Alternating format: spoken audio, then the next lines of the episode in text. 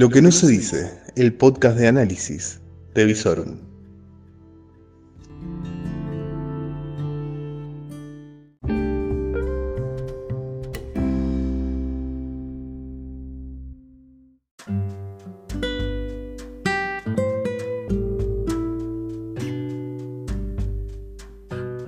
Muy pero muy buenas noches.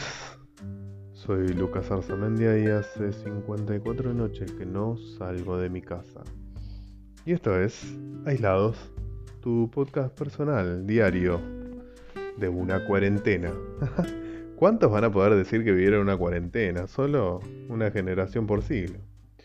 ¿Cómo les va? ¿Todo bien? Bueno, luego del descanso que nos hemos tomado en el día domingo, rey, retomamos nuestras actividades normales. Bueno, tenemos algunas primicias que les vamos a dar ahora en un ratito, pero como para conservar un poco el formato de este podcast y recordar que estamos en el medio de una pandemia de coronavirus.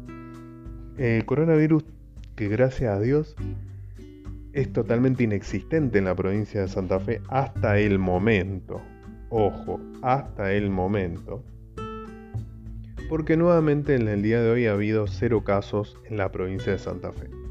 Rosario ya hace casi 10 días que está sin casos, la, eh, capital de la provincia hace 35 días que no presenta ningún caso, pero como información exclusiva, tenemos que hay alrededor de 50 casos en estudio en las localidades de repartidos.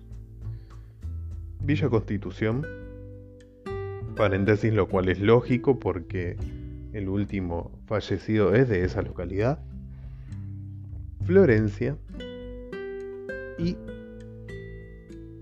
Villa Minetti, norte de la provincia lindante con el Chaco, uno de los focos más activos de coronavirus en lo que es el país. Así que vamos a tener que estar muy pero muy atentos las próximas horas Debe ser esta la razón por la cual se están reforzando los controles en las rutas santafesinas. Hay más de 140 controles en este momento activos en la provincia y esperemos que sean activos, reactivos y muy pero muy firmes. Digo porque no nos quisiéramos enterar de alguna persona que viaje del norte de la provincia hasta la capital o hasta Rosario y de pronto volvamos a tener casos en donde no los hay. No sé, una duda, una cuestión. Algo que dejo ahí, sabrá cada uno qué pensar. Números nacionales, ¿qué les parece? Bueno, 11 de mayo, reporte nacional vespertino.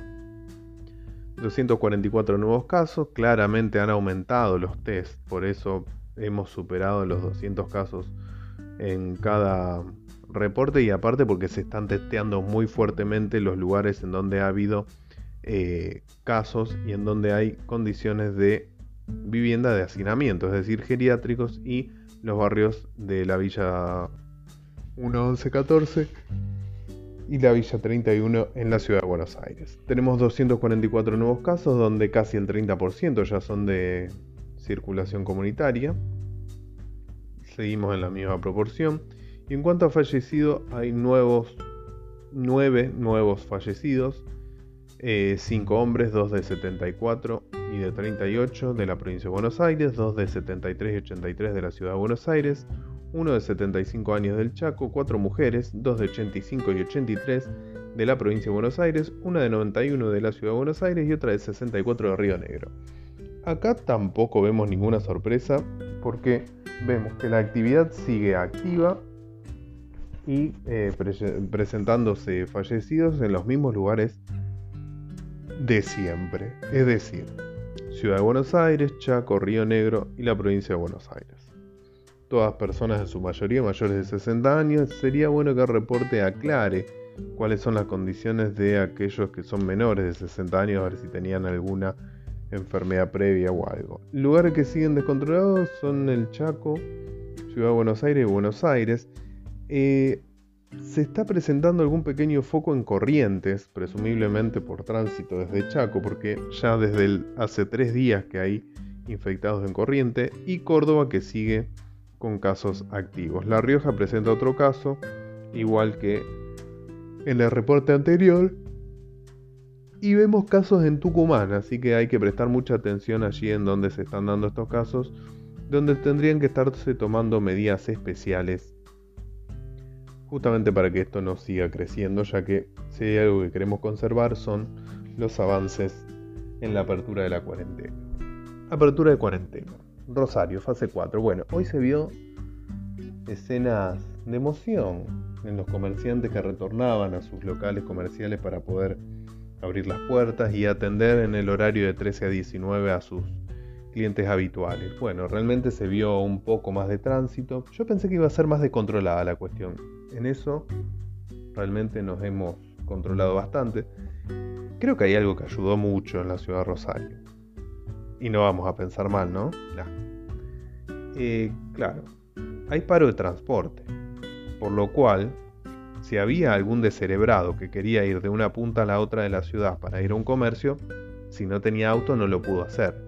El tránsito se vio que había más autos en la ciudad eh, dando vueltas, pero moderado, sin presentar mayores descontroles. Así que bueno, como primera jornada se evalúa positiva, veremos qué pasa cuando vuelve el transporte público de comercio, recordemos, de 8.15 a 13.15 el horario bancario, de 13 a 19 el horario comercial, donde pueden ingresar los clientes a los locales nuevamente, todos con los protocolos de seguridad eh, que ya habíamos visto para las actividades que se iban reinsertando en la actividad económica, las mudanzas para los fines de semana y con permiso previo, y las profesiones liberales ya funcionando casi normalmente con turnos y en horarios acotados. Sobre coronavirus, hasta acá llegamos, porque fíjense que es tan eh, baja la actividad del virus, gracias a Dios, gracias a la cuarentena y todo lo que venimos viviendo en este aislamiento, que el presidente Fernández se dio el lujo hoy en una entrevista de hablar sobre la Corte Suprema.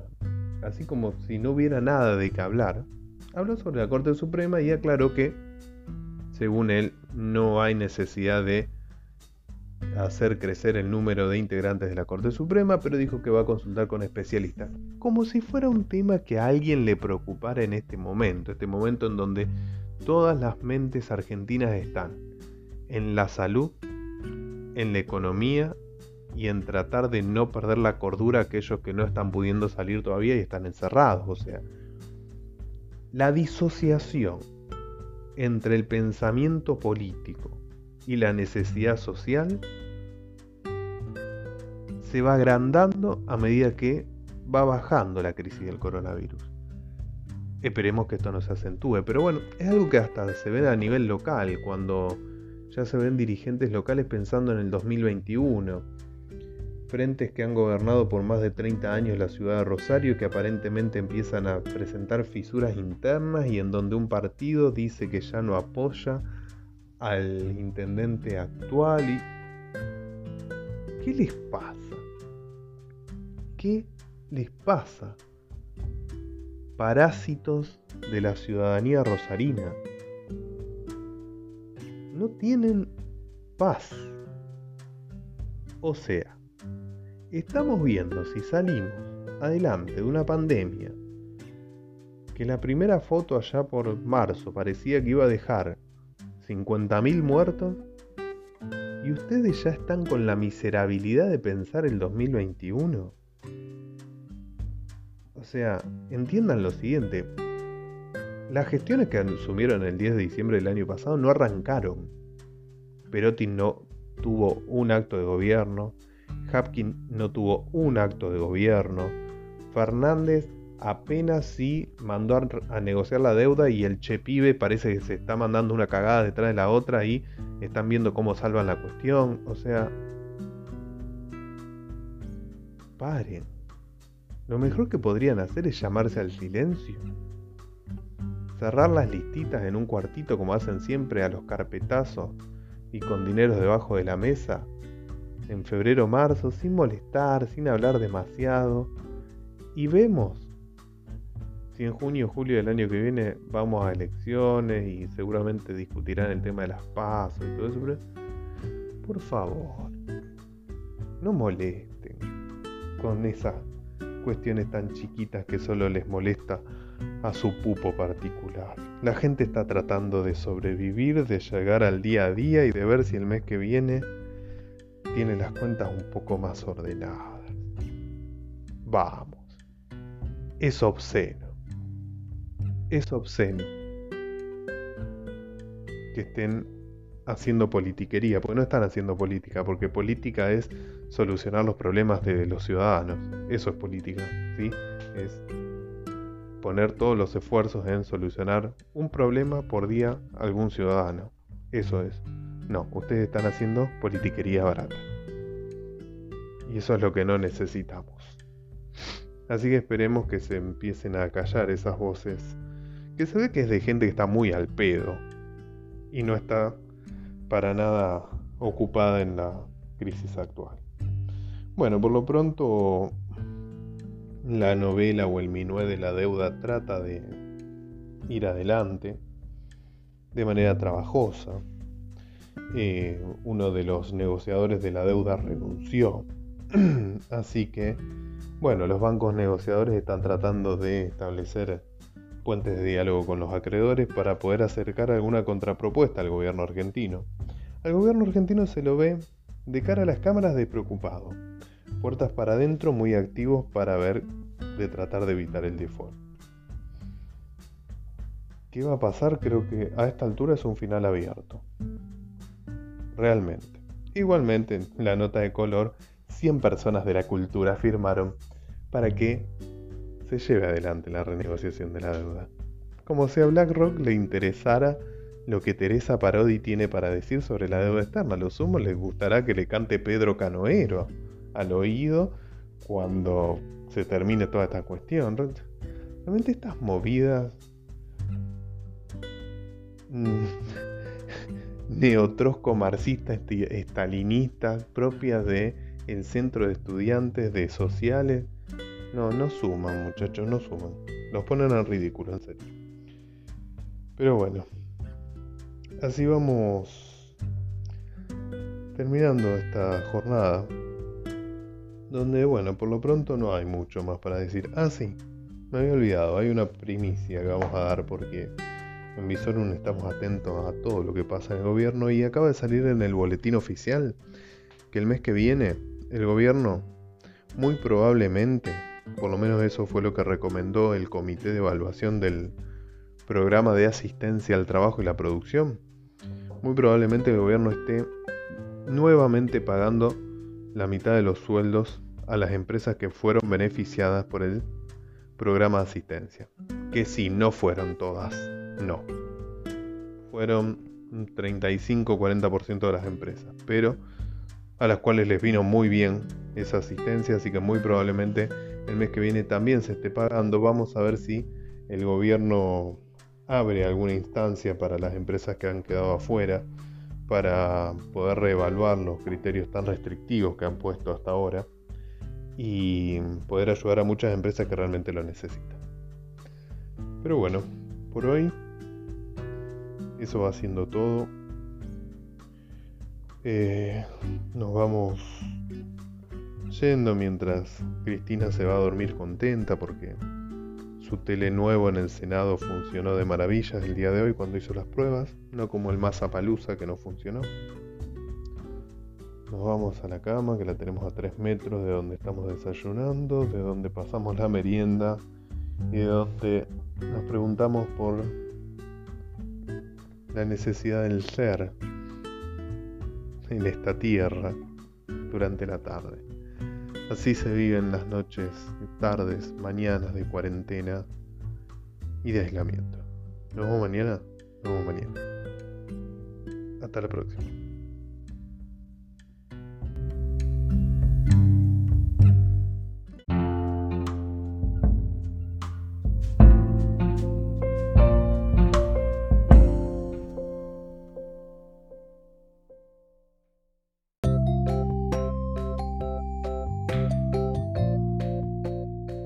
Todo lo que necesitas saber en Lo que no se dice, el podcast de Visorum. Y podés seguirnos en todas nuestras redes, www.visorum.online, en YouTube como Visorum, en Instagram y en Twitter como Visorum OK. Todo el día informado a través de nuestras redes. Lo que no se dice.